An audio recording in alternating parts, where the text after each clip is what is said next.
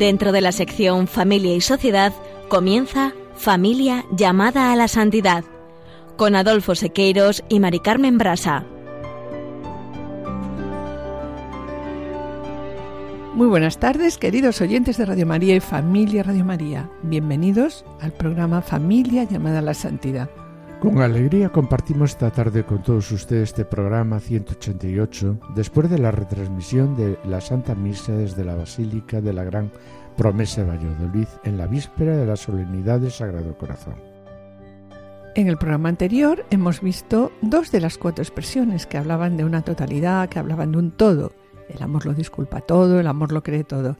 Y el programa del día de hoy, debido a la reducción de tiempo, pues lo vamos a dedicar al amor todo lo espera y el amor lo soporta todo, pero todo.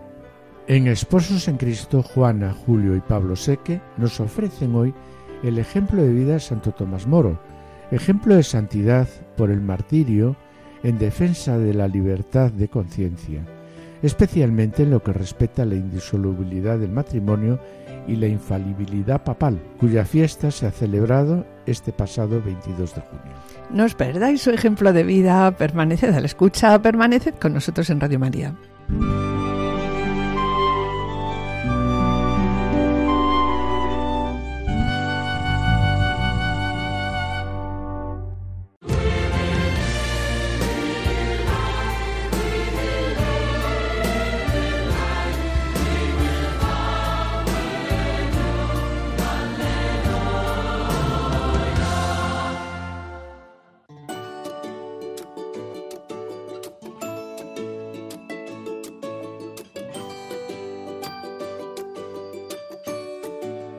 Voi sposi avete il dono della grazia del sacramento. Ustedes esposos tienen el don de la gracia del sacramento que puede hacerlos perfectos en el amor. Así que hablemos de ese amor. L'amore è paziente e benevolo. L'amore non è invidioso. El amor es paciente, es benévolo. El amor no tiene envidia de los demás, no se jacta, no se hincha de orgullo. El amor no falta al respeto, no busca su propio interés, no se enfada. El amor no tiene en cuenta el mal recibido, no se aleja de la injusticia, sino que se alegra de la verdad. En nuestro 17 aniversario de matrimonio sentimos la necesidad de retirarnos para iluminar todas las zonas de sombra de nuestra vida de pareja. Guiados por un sacerdote, salimos muy enriquecidos de esta experiencia. Al final, el sacerdote también nos pidió que rezáramos por él.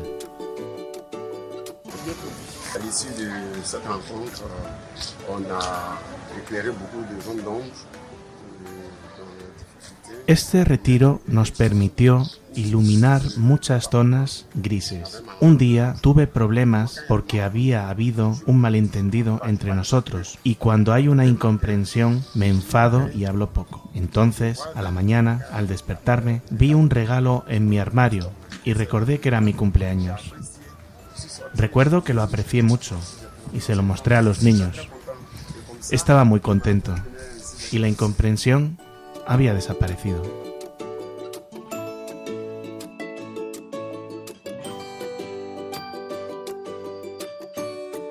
L'amore tutto scusa, tutto crede, tutto spera, tutto soporta. El amor lo disculpa todo, lo cree todo, lo espera todo, lo soporta todo, todo. Amare cualquier cosa. El amor a pesar de todo. Amar significa alegrarse por el otro, por sus éxitos. Qué importante es enseñar a los niños a celebrar la alegría de los demás. Un cumpleaños, un logro.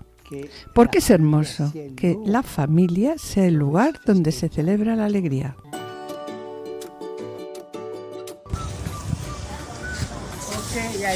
También hubo otro episodio. Todas las mañanas, al despertarnos, los niños venían a nuestra habitación a darnos los buenos días. Una mañana, nuestro hijo menor, que entonces tenía seis años, se encontró con esta escena. Insistía en saludar a papá antes de ir a trabajar. Él se negaba a responder al saludo porque estaba enfadado. Entonces el niño nos miró un momento y me dijo, Mamá, papá lo ha entendido, tienes que ir a trabajar. Ante la sabiduría de nuestro hijo, obedecí y nos reconciliamos. Y sobre el amor no es solo un sentimiento. Recordamos aquí las palabras que acabamos de escuchar pronunciadas por el Santo Padre y dirigidos al matrimonio informado por Julie Yerak, cuando dice el amor lo disculpa todo, lo cree todo, lo espera todo, lo soporta todo, pero todo. Y sobre el amor todo lo espera, ¿qué indica? Pues indica la espera de quien sabe que el otro puede cambiar.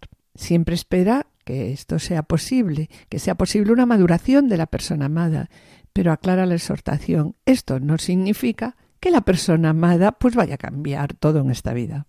De ahí, Mari Carmen, que el amor todo lo espera, también implica aceptar que algunas cosas no sucedan como uno desea, sino que quizás Dios escriba derecho con las líneas torcidas de una persona y saque algún bien de los males que ella no logre superar en esta tierra. Pues sí, Adolfo. ¿Cuántas veces no comentamos que tenemos que amar del otro no solo sus virtudes, sino aquellos defectos de carácter con los que a veces nuestro esposo o esposa lucha. Pero lo que Dios le pide a él o a ella es que acepte con humildad y paciencia sus fallos de carácter. Vemos una vez más cómo la Amor y Leticia en un apartado presenta el problema y en el apartado siguiente propone lo que nos dice Jesús. Y así, en el punto siguiente lo afirma diciendo que Aquí se hace presente la esperanza en todo su sentido porque vemos como esa persona que está a nuestro lado, con todas sus debilidades, está llamada también a la plenitud del cielo. Sí, y así continúa la exhortación. Así completamente transformada por la resurrección de Cristo, ya no existirán sus fragilidades, sus oscuridades ni sus patologías. Allí el verdadero ser de esa persona brillará con toda su potencia de bien y de hermosura. ¿no? Y esto también nos permite contemplar a esa persona con una mirada sobrenatural, a la luz de la esperanza, y esperar esa plenitud que un día recibirá en el reino celestial, aunque ahora no sea visible. Sí, aunque ahora no sea visible, ¿verdad, Adolfo? Y qué difícil es vivir en el matrimonio, pues vivir en la familia, todo esto porque cuántas manías tenemos cada uno, ¿no? cuántos defectos de carácter, cuántas costumbres distintas, porque es verdad, si nos fijamos, ¿no? Cada uno venimos pues de familias diferentes, de entornos diferentes, hemos sido educados de maneras diferentes y desde que hemos nacido hemos ido recogiendo en nuestra vida todo lo que en nuestra familia, iglesia, colegio, entorno y sociedad han ido escribiendo en nosotros con lo que se ha ido poco a poco configurando nuestra forma de ser. Y como tantas veces decimos, ¿verdad? Cada uno de nosotros llevamos una mochila bien cargada. Así es. Y es verdad que entre todas, dentro de esta mochila, ¿no? Pues hay cosas que nos encantan a uno del otro, pero también hay cosas que, que no soportamos, que nos repelen y que las quisiéramos quitar de un plumazo, ¿verdad? Así es, y cuántas veces quisiéramos cambiar al otro a nuestra imagen y semejanza, y guardamos esa espera en nuestro interior, con esa esperanza. Pues sí, tiene razón, porque la verdad queremos que la otra persona pues piense como yo, que opine como yo, que le guste lo mismo que a mí. Es decir, en lugar de hacer del tú y del yo un nosotros, pues lo que hacemos muchas veces, ¿qué es, Adolfo? Pues, un yo mime conmigo. sí, y sin embargo, eh, ¿qué tarea tenemos en el matrimonio? Pues la tarea en el matrimonio, ¿cuál es? Pues aceptar al otro tal como es, amarle como es, con sus virtudes y sus defectos. Y para ello es necesario disculpar todo lo que me guste y lo que no me gusta. Sobre todo, claro, disculpar lo que, lo que no me gusta, ¿no? Así es. Y sobre la espera, Francisco habló de la espera que vive todo cristiano ante la llegada de Jesús y pidió no caer en actitudes pesimistas y la dimensión de la esperanza, que es esa espera vigilante. Sí, mira, refiriéndose a la espera vigilante, a la espera a la esperanza, ¿no? Los esposos y los novios cristianos nos dice, disponemos de un tesoro, de un tesoro inagotable al que se puede y debemos acudir. ¿Para qué? Pues aprender a pensar sobre el amor y, en fin, para aprender con verdad a hablar y también pues a poder escribir de, sobre amor. Y este tesoro, ¿dónde están? Pues este tesoro, nos dice Francisco, son las Sagradas Escrituras. Las Sagradas Escrituras interpretadas por la Iglesia. Y entre estos textos el Catecismo de la Iglesia Católica recuerda, pues, por ejemplo, el Cantar de los Cantares, los libros de Rub y de Tobías, textos que dan testimonio del sentido del matrimonio y de la fidelidad, de la ternura que debe existir entre los esposos. Y también con este mismo fin eh, nos encontramos con las catequesis del Papa Juan Pablo II sobre algunos textos de la Biblia y que hemos trabajado en numerosos programas.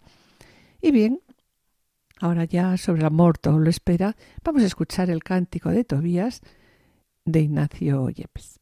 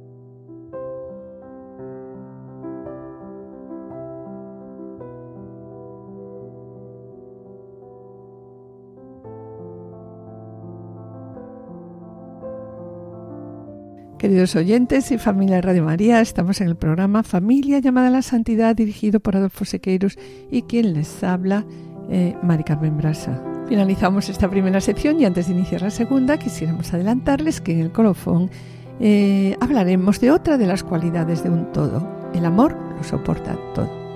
Y a continuación damos paso al espacio Esposo en Cristo en el que Juana, Julio y Pablo Seque nos ofrecen la vida de Santo Tomás Moro, ejemplo de santidad por el martirio en defensa de la libertad de conciencia y también queremos recordar que es patrono de los gobernantes y políticos, ¿no?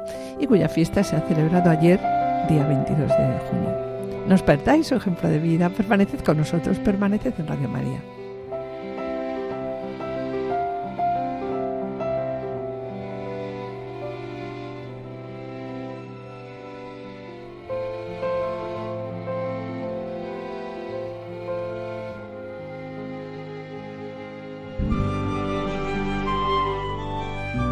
Esposos en Cristo.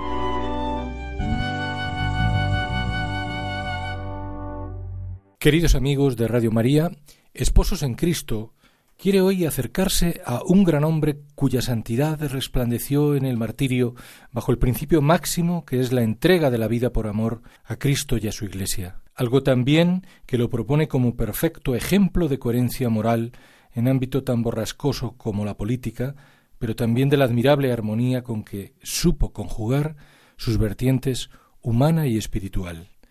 Se trata del gran político y escritor inglés, pero por encima de todo modelo de ciudadano y modelo de santo que vivió en el siglo XVI y que conocemos como Santo Tomás Moro.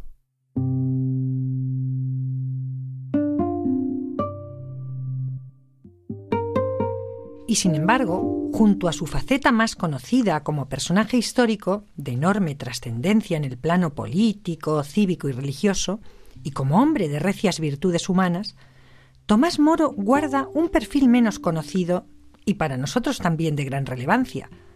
Nos referimos a su vida ejemplar como esposo y como padre.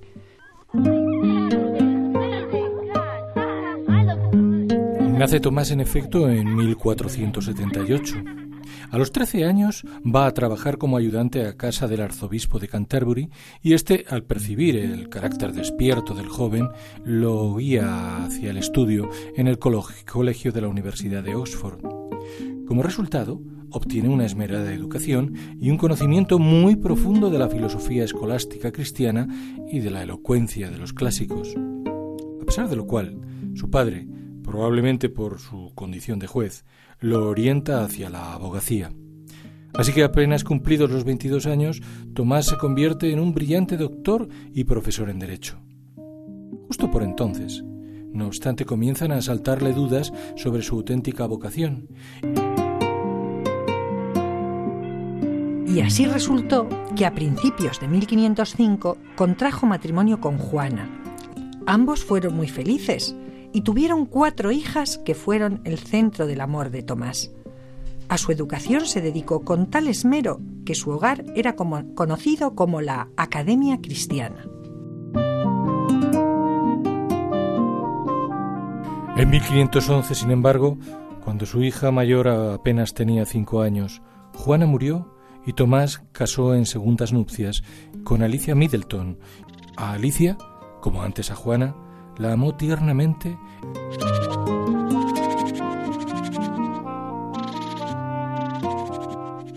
En una época en que la educación en letras no era común entre las mujeres, Tomás Moro fue pionero en el reconocimiento de la dignidad y derecho a la cultura de la mujer.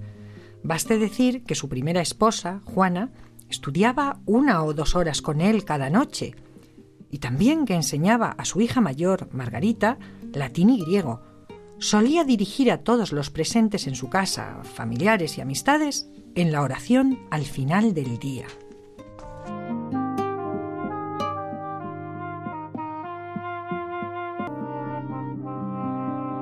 Así recitaba junto con sus hijas oraciones, salmos, letanías, sufragios, además de rezar comunitariamente en la capilla al lado de su esposa y de los sirvientes antes de acostarse.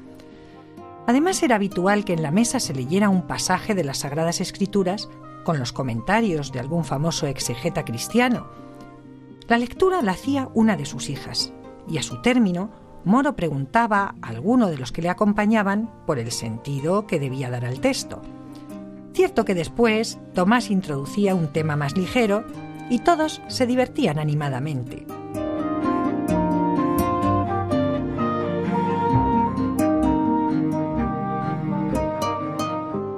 Generosidad y humildad quedan patentes en sus habituales donaciones a cierta parroquia de Chelsea, a donde, aun cuando era canciller del reino, no tenía reparo en ir a cantar con el coro vestido de ropas bien humildes. También solía visitar personalmente a las familias sin recursos para conocer sus necesidades y ponerles remedio. Su vasta cultura hizo que Tomás Moro escribiera un buen número de libros, muchos de ellos contra los protestantes, pero el más famoso es el que se llama Utopía. En él se describe una nación que en realidad no existe, pero que debería existir.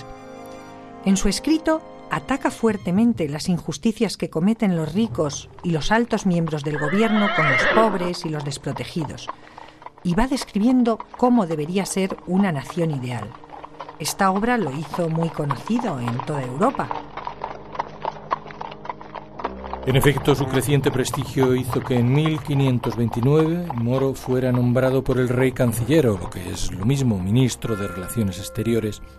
Pero este altísimo cargo no hizo variar su sencillez y su espíritu familiar. Siguió asistiendo a misa cada día, confesándose con frecuencia, comulgando. Amable para con todos, alguien llegó a decir, parece que lo hubieran elegido canciller solamente para poder favorecer más a los pobres y desamparados. Todo cambiaría, sin embargo, dos años después para él, para los suyos y para los cristianos ingleses en general. Así, el rey Enrique VIII se divorció de su legítima esposa para vivir con Ana Bolena, y como el sumo pontífice no aceptó este divorcio, el rey se declaró jefe supremo de la religión de la nación y declaró la persecución contra todo el que no aceptara su divorcio o no lo aceptara él como reemplazo del Papa en Roma.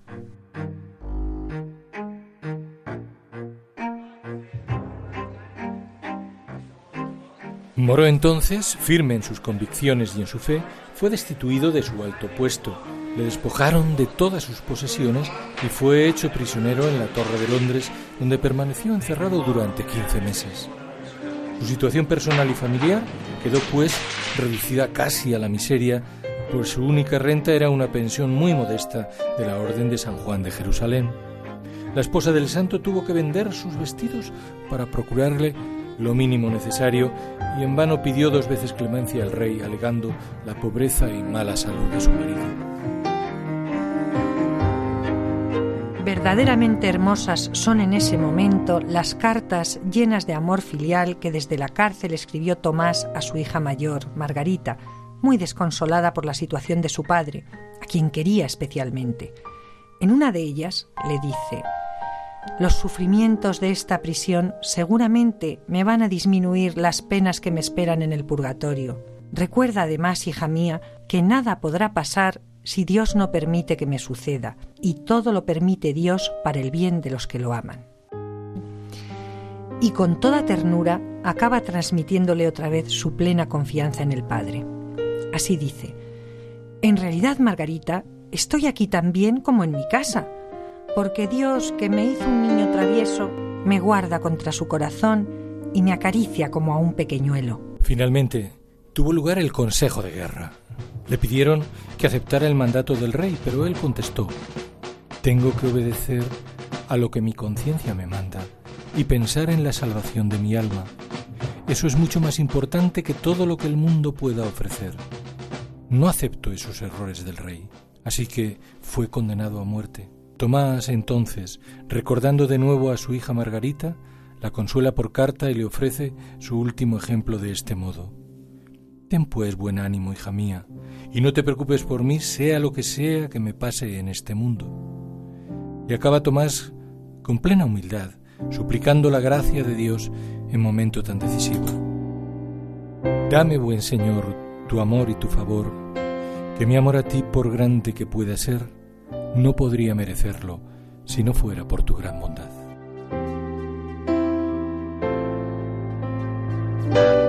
Llegado el momento de su ejecución, al llegar cerca del cadalso, rezó despacio el Salmo 51.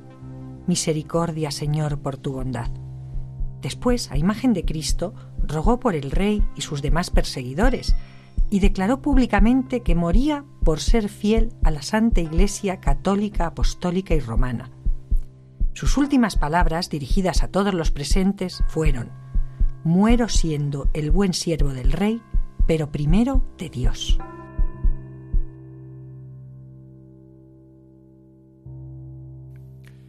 En el martirio de Tomás Moro necesariamente han de considerarse varios aspectos. Su valentía y su lealtad se convierten en espléndidos signos de fe y de obediencia a Dios y a su Iglesia, pero también en afirmación ejemplar de la libertad humana y de la fidelidad a la propia conciencia, sin duda uno de los mayores regalos de Dios al hombre. También, sin embargo, es preciso considerar ese martirio con una vinculación estrecha a la defensa de la indisolubilidad del matrimonio.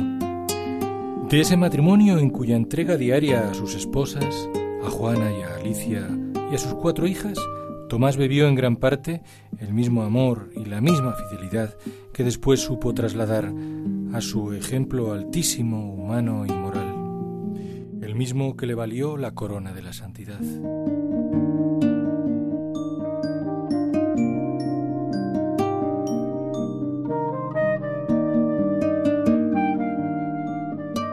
Cierto que tuvieron que transcurrir más de cuatro siglos en este reconocimiento, precisamente allá por 1935. Y sin embargo, su carácter de mártir de la fe, ejemplo de coherencia moral en ámbito tan borrascoso como la política, y la admirable armonía con que supo conjugar lo humano y lo sobrenatural, condujeron a que en el año 2000 el entonces Papa Juan Pablo II lo proclamara patrón de los políticos y los gobernantes, por cuanto su vida fue ejemplo de santidad en medio de las tribulaciones y persecuciones que le procuró la alta política, por la defensa hasta la muerte de los ideales humanos más nobles y de la fe cristiana, incluido el matrimonio en Cristo.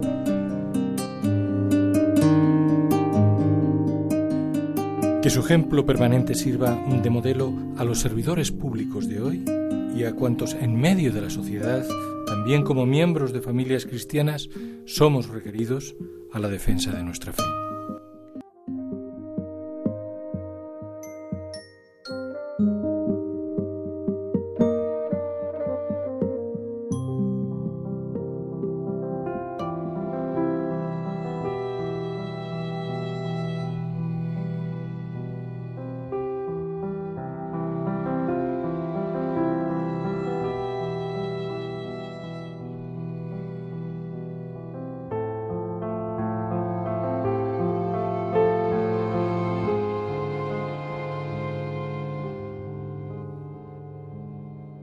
Queridos oyentes y familia de María, estamos en el programa Familia llamada a la Santidad dirigido por Adolfo Sequeiros y quien les habla Mari Carmen Brasa. Les recordamos que pueden ponerse en contacto con nosotros a través del correo familia llamada a la santidad o enviando un correo postal a la dirección de Radio María, Paseo de Lanceros 2, primera planta 28024 Madrid, indicando el nombre del programa, Familia llamada a la Santidad. Bien, para solicitar este programa pueden dirigirse ustedes al teléfono atención al oyente 91 822 8010. También pueden escuchar nuestro programa a través de podcast entrando en la página web de Radio María www.radiomaria.es indicando el nombre del programa Familia de Mala Santidad. Y así podrán descargarlo en su ordenador para archivarlo, escucharlo a la hora que ustedes deseen. Y bien, una vez más, mis queridos oyentes, queremos decirle que gracias por los correos que enviáis al programa. Intentaremos contestaros puntualmente.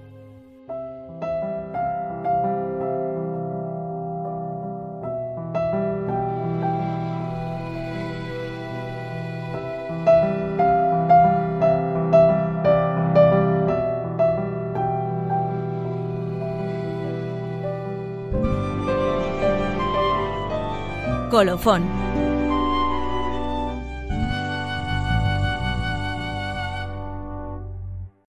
Y después de escuchar el ejemplo de vida de Santo Tomás Moro, ejemplo de santidad por el martirio, como les hemos dicho, en defensa de la libertad de conciencia, y especialmente, ¿no? y queremos recalcarlo, en lo que respecta a la indisolubilidad del matrimonio y la infalibilidad papal, queremos recordar también sus últimas palabras, cuando estaba ya en el cadalso, cuando dice, muero siendo el buen siervo del Rey, pero primero de Dios. Y continuamos ahora con el amor lo soporta todo. Y sobre él, la exhortación. En el apartado 118 recuerda que el amor todo lo soporta. ¿Qué significa? Significa que hay que sobrellevar con espíritu positivo todas las contrariedades. Consiste también, nos dice, en mantenerse firmes en medio pues del ambiente en el que estamos, de un ambiente hostil. Pasando ahora a este lo soporta todo, la exhortación expone a continuación que en la vida familiar hace falta cultivar esa fuerza del amor, que permite luchar contra el mal que la amenaza. El amor no se deja dominar por el rencor, el desprecio hacia las personas, el deseo de lastimar o de cobrarse algo. El ideal cristiano, y de modo particular en la familia, es amor a pesar de todo. Sí, aquí Francisco asevera, estoy diciendo, a veces me admira, por ejemplo, la actitud de personas, de personas que han debido de separarse su cónyuge para protegerse de la violencia física. Y sin embargo, por la caridad conyugal, que sabe ir más allá de los sentimientos, han sido capaces de procurar su bien, aunque sea a través de otros en momentos de enfermedad, de sufrimiento o de dificultad. Y esto, bueno, nos dice aquí la exhortación, es también amor a pesar de todo. Y sobre esto, Adolfo, me gustaría, perdona que te interrumpa, me gustaría comentar que tengo en la mente, ¿no? A una persona que tras una infidelidad de su, de su marido, bueno, una infidelidad continuada en el tiempo, ¿no? Pues se separó, Se murió al final de, un tumor. ¿Y qué hizo ella? Ella pasó a cuidarlo personalmente, a pesar de las ofensas que él había ingerido a ella a lo largo de toda la vida. Y bien, Sí, así es. Y sobre lo que acabamos de comentar, lo primero que queremos decir es que para intentar vivir esa característica del amor es necesario mirar y contemplar a Jesús. ¿Para qué? Pues para aprender de Él, que fue el que mejor lo aguantó todo por amor. Claro. Porque nosotros, la verdad, que con nuestras intenciones, por muy buenas que sean, y con solo nuestras fuerzas, pues Adolfo, no vamos a ningún lado, no, no, a ningún sitio. Y para alentarnos en esta empresa de aguantar por amor, la exhortación Gaudete te Sultate muestra como los santos que nos alientan y acompañan, nos animan a que corramos con constancia en la carrera que nos ha tocado vivir, ¿no?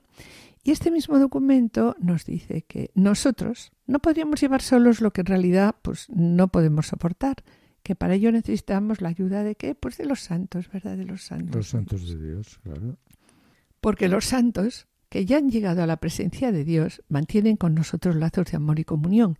Y entre estos santos, a mí esto me gusta mucho, me da mucha ternura, entre estos santos puede estar pues nuestra propia madre, una abuela u otras personas cercanas. Quizá, nos dice aquí también, su vida pues no fue siempre perfecta, pero aún en medio de sus imperfecciones y caídas siguen, han seguido siempre adelante y agradaron al Señor. Y aquí la exhortación, la Gaudete te Sultate, nos anima a pedir esta ayuda, porque yo no puedo llevar solo lo que en realidad nunca podría soportarlo, ¿no? Nos dice, ¿y a quiénes tenemos? Pues a la muchedumbre, los santos de Dios que nos pueden proteger, sostener y conducir. Pero hoy en día, Mari Carmen, todo esto no lo tenemos fácil porque en muchas ocasiones debemos ir contracorriente, ¿verdad? Es verdad. Sí, sí, si queremos, bueno, pues seguir el modelo de Jesús, pues eh, sus, eh, sus palabras van muy a contracorriente con respecto a lo que es la costumbre habitual en esta vida. Y con este, esta reflexión yo me pregunto y te pregunto, Mari Carmen, ¿cuál es el estilo de vida de Jesús? Bueno, la verdad es que todos lo conocemos, ¿no? El estilo de vida de Jesús lo vamos a ver reflejado ¿dónde? Pues en las bienaventuranzas, que de ninguna manera son algo leve o superficial, al contrario, puesto que sólo podemos vivirlas si el Espíritu Santo nos invade con toda su potencia nos libera sobre todo de nuestro egoísmo, de la debilidad de nuestro egoísmo, de nuestra comodidad, de nuestro orgullo. Sí, y volviendo sobre el amor lo soporta todo, ¿qué nos dice Jesús en las bienaventuranzas? Pues si vamos a escuchar a Jesús y permitámosle que nos golpee con sus palabras, que nos desafíe, que nos interpele a un cambio real en nuestra vida, ¿no? De otro modo, la santidad, pues sería. Pues, pues solo palabras. Exacto, solo palabras.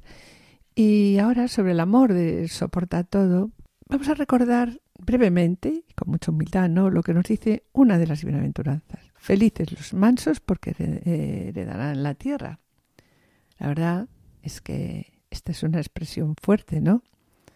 Muy fuerte. ¿Y qué significa aquí la palabra mansos? Porque... Sí, es una expresión, como decíamos hace un momento, fuerte. Porque en este mundo que desde el inicio es un lugar de enemistad, donde se riñe por todo, donde por todos lados hay odio, donde constantemente clasificamos a las demás. ¿Por qué? Pues por sus ideas, sus costumbres.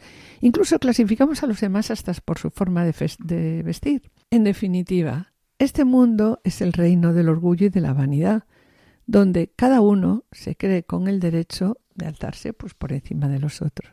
¿Y qué propone Jesús? Pues sin embargo, aunque esto parezca imposible, ¿no? que acabamos de comentar, Jesús propone la mansedumbre, la docilidad, la obediencia, la humildad. Esto es lo que él practicaba con sus discípulos y ahí tenemos el modelo. Sí, además él dijo, aprended de mí que soy manso y humilde de corazón y encontraréis descanso para vuestras almas. Claro, mira, si vivimos tensos, engreídos ante los demás, pues vamos a terminar ¿cómo? Pues cansados y agotados. Pero cuando miramos sus límites, miramos los defectos de los demás, pero ¿cómo los miramos con ternura y masedumbre? Sin sentirnos más que ellos, podemos darles siempre una mano y así evitaremos desgastar energías en lamentos nuestros, a veces inútiles. ¿no? Y sobre ello recuerdo a Santa Teresita de Lisieux, que decía, la caridad perfecta consiste en qué? Consiste en soportar los defectos de los demás, en no escandalizarse de sus debilidades.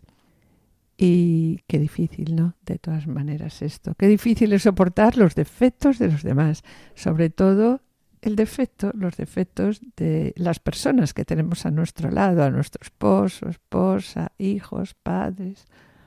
Y como decíamos, ¿no?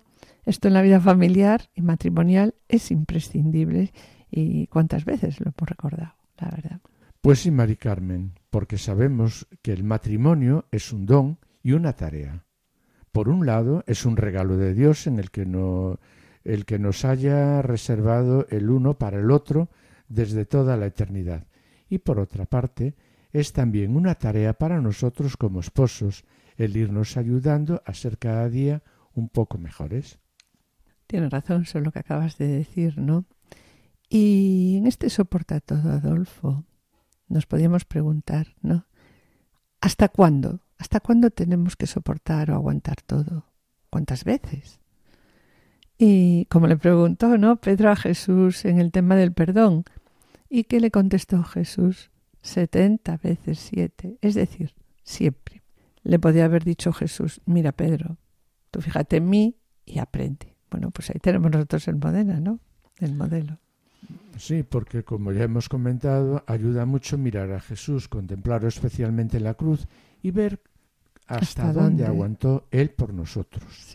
En ningún momento se le escuchó eh, quejarse. Él es el que nos da la verdadera medida. Sí, y sobre el amor, lo soporta todo.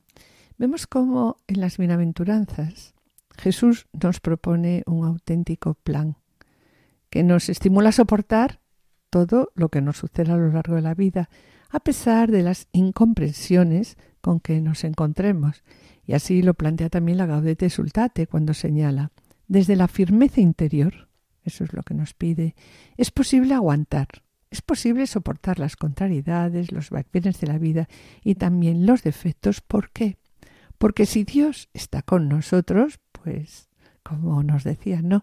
¿Quién estará contra nosotros. Y vemos también cuando nos habla de la firmeza interior que dice, el santo no gasta sus energías lamentando los errores ajenos. El santo es capaz de hacer silencio ante los defectos de sus hermanos y evita esa violencia verbal que arrasa y daña. El santo no se cree digno de ser duro con los demás, sino que los considera como superiores a sí mismo. Y finaliza este apartado de la exhortación recordando la importancia de las humillaciones cotidianas de aquellos que callan para salvar a su familia o evitan hablar bien de sí mismos y prefieren exaltar a otros en lugar de gloriarse, eligen las tareas menos brillantes e incluso a veces prefieren soportar algo injusto para ofrecerlo al Señor. Pues sí.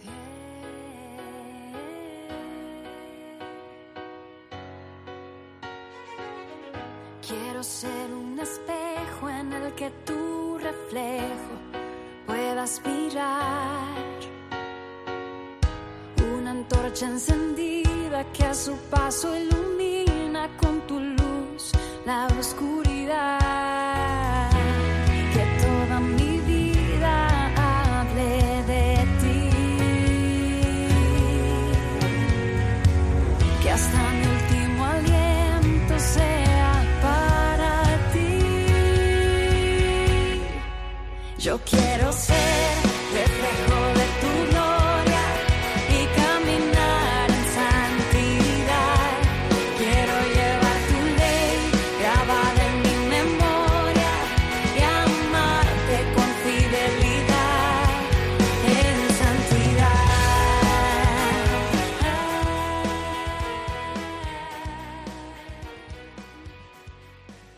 Y sobre el amor lo soporta todo. Recuerdo que el libro El desafío del amor, refiriéndose a la vida matrimonial, nos propone pues unos consejos, ¿no?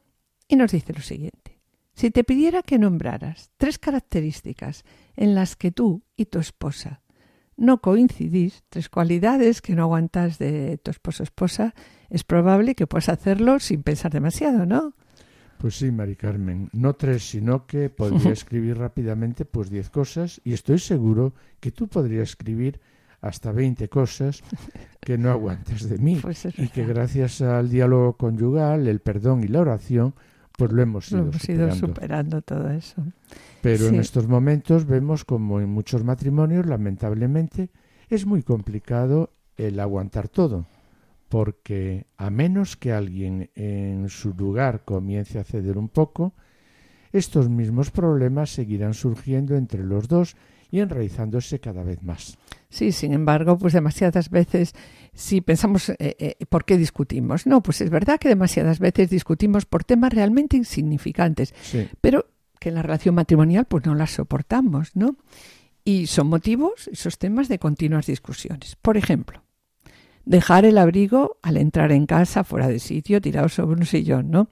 Recoger a los niños en el cole, llevarlos a natación, eh, dejar desordenado el cuarto de baño. Por ejemplo, también tirar migas de pan o gotas de agua en el suelo de la cocina. Por supuesto, otras veces lo que está en juego es mucho mayor. Uno quiere más, importante, ¿no? sí, más, importante, más, eh, más relevante, ¿no? Y uno pues quiere más hijos y el otro pues no. Uno quiere irse de vacaciones con la familia, el otro no. Uno cree que es hora de buscar ayuda profesional para el matrimonio y consejo y el otro no. Aunque quizás estas cuestiones no afloren todos los días, vuelven a salir a la, a la superficie a flor de piel y no terminan de desaparecer. Sí, la verdad parece que no nos vamos a acercar nunca a una solución o a un acuerdo definitivo. Y cada vez vamos siendo más intransigentes y vamos soportando menos, ¿no? Tenemos pues menos aguante. Sí, pero lo único que se necesita, Mari Carmen, para que las peleas eh, continúen, está claro, es que permanezcamos atrincherados e inflexibles.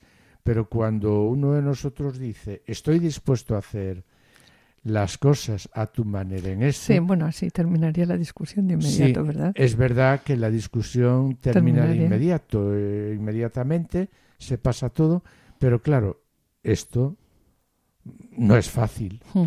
Y una pregunta también que nos hacemos, si decimos soportar todo aquello que me espera del otro, eh, a veces lo pensamos, ¿no? Digo, si le doy la razón, pues quedaré como un tonto. Perderé esta batalla y perderé el control. La verdad, mis queridos oyentes, es que ya hemos quedado como tontos, al ser esa cabeza dura que durante tanto tiempo, pues me he negado a escuchar, ¿no? Porque la batalla ya la había perdido, dándole más importancia al problema que existe entre los dos, ¿no? De ahí que la manera sabia de actuar es comenzar por abordar los desacuerdos con la disposición de no insistir en que las cosas se hagan siempre como yo quiero, yo quiero no quiero decir, ¿no? que mi esposo o esposa siempre tenga la razón, sino que elijo en un determinado momento considerar su opinión pues como una forma de valorarlo también a él, ¿no? Sí, un buen consejo puede ser, en lugar de tratar a mi cónyuge como a un enemigo, voy a comenzar tratándolo como si fuera mi amigo, y para ello debo de dar valor a sus palabras. Sí, aunque no siempre esté de acuerdo con ello. Y bueno, y sobre ello vamos a hacernos unas preguntitas que os las trasladamos con toda humildad a vosotros, ¿no? Por si os veis en esta una situación similar, ¿no? ¿Estoy dispuesto a ser flexible para demostrarle amor a mi esposo o esposa? ¿O no quiero ceder en mi orgullo? ¿No quiero perder la razón? Y bueno, también ahora como compromiso siempre pedimos algo, ¿no? Te pedimos que demuestres tu amor al decidir de buen grado ceder en una tarea de desacuerdo entre tú y tu esposo esposa. ¿Ya has pensado en qué vas a ceder? ¿Qué cuestión has elegido? ¿Y qué tuviste que entregar al ceder? ¿Y cómo te va a ayudar el ceder eso en el futuro, en tu relación en el futuro?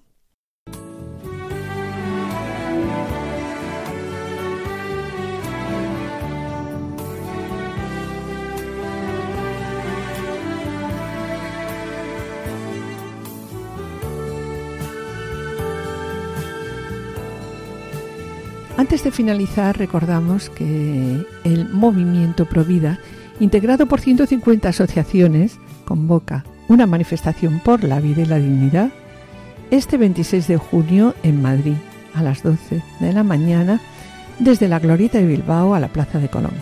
Apelando a esa dignidad, se oponen a la regulación jurídica actual sobre el aborto, la eutanasia, el suicidio asistido, la experimentación con embriones humanos y todo atentado contra la protección de la vida humana.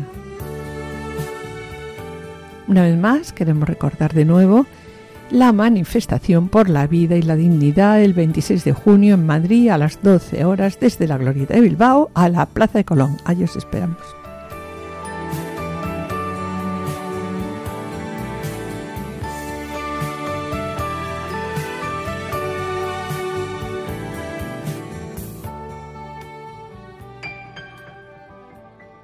Y con pena, mis queridos oyentes, tenemos que despedirnos. El programa de hoy lo hemos dedicado al amor, lo espera todo y lo soporta todo. Esposos en Cristo, Juana Julio Seque nos han presentado la vida de Santo Tomás Moro, cuya fiesta se ha celebrado ayer, el 22 de junio. Damos gracias al Centro de Control de Sonido por su ayuda y colaboración. Y esperamos estar de nuevo con ustedes los jueves dentro de dos semanas, esa misma hora. Muchas gracias por su atención. Hasta la próxima audición y que el Señor les bendiga. A continuación damos paso al programa Voluntarios con Lorena del Rey y David Martínez. No se lo pierdan, permanezcan a la escucha, permanezca con nosotros en Radio María.